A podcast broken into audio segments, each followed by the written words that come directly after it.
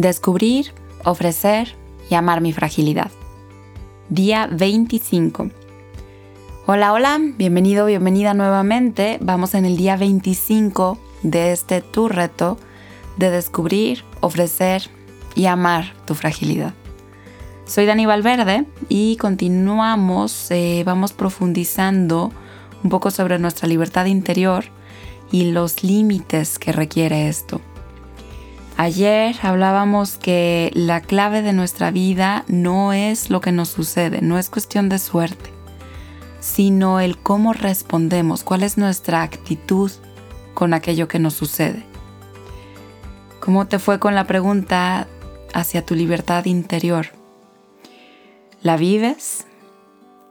Em, el día de hoy vamos hablando un poco de límites, me gustaría que reflexionaras esto. Cuando nos sentimos mal, nos da una sensación de sentirnos limitados, ya sea físicamente o emocionalmente o como sea que pase, pero es como si no pudiéramos.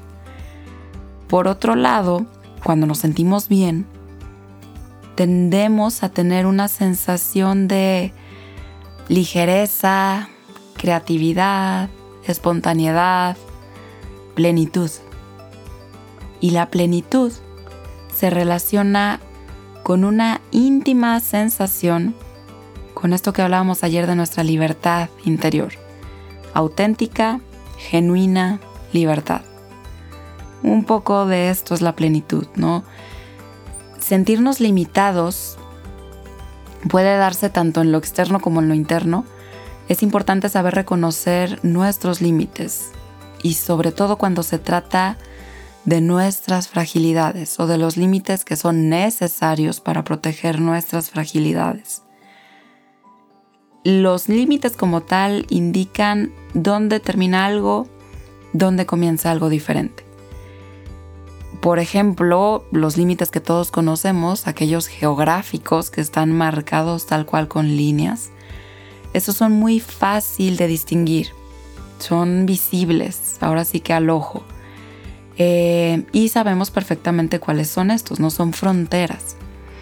Pero cuando se trata de límites personales y emocionales, suele ser un poco más complicado distinguirlos, incluso a veces para nosotros mismos, saber nuestros propios límites. No sé si te ha pasado, pero eh, hay veces que dices, no, no, mi límite es esto, ¿no? O sea, hasta que llegue aquí ya no se pasa, ¿no? Eh, un poco como en cuanto a pareja, en tema de fidelidad. Eh, no, mi límite a veces este, me pasa así con, adolescentes.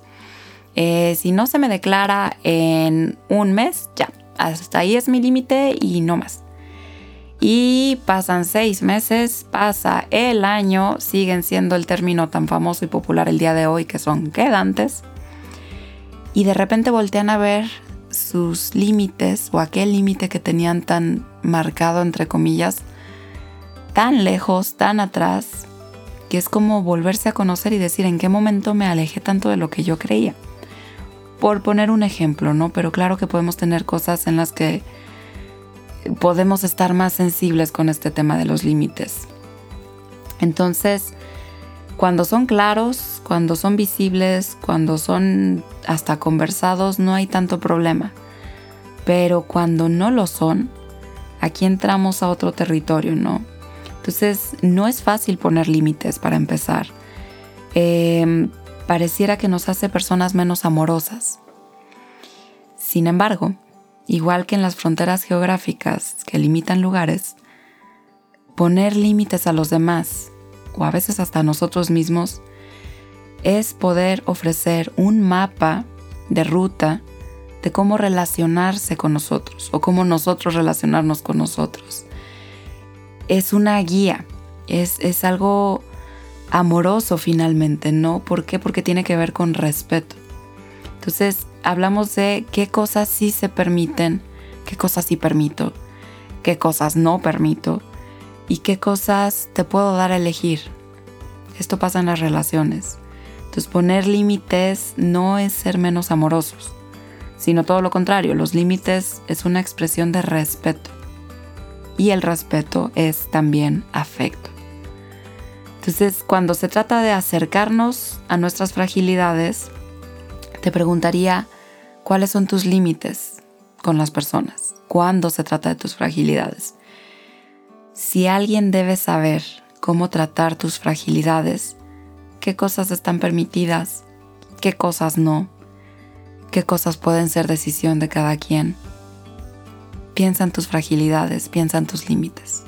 ¿Qué piensas? Que tengas un excelente día.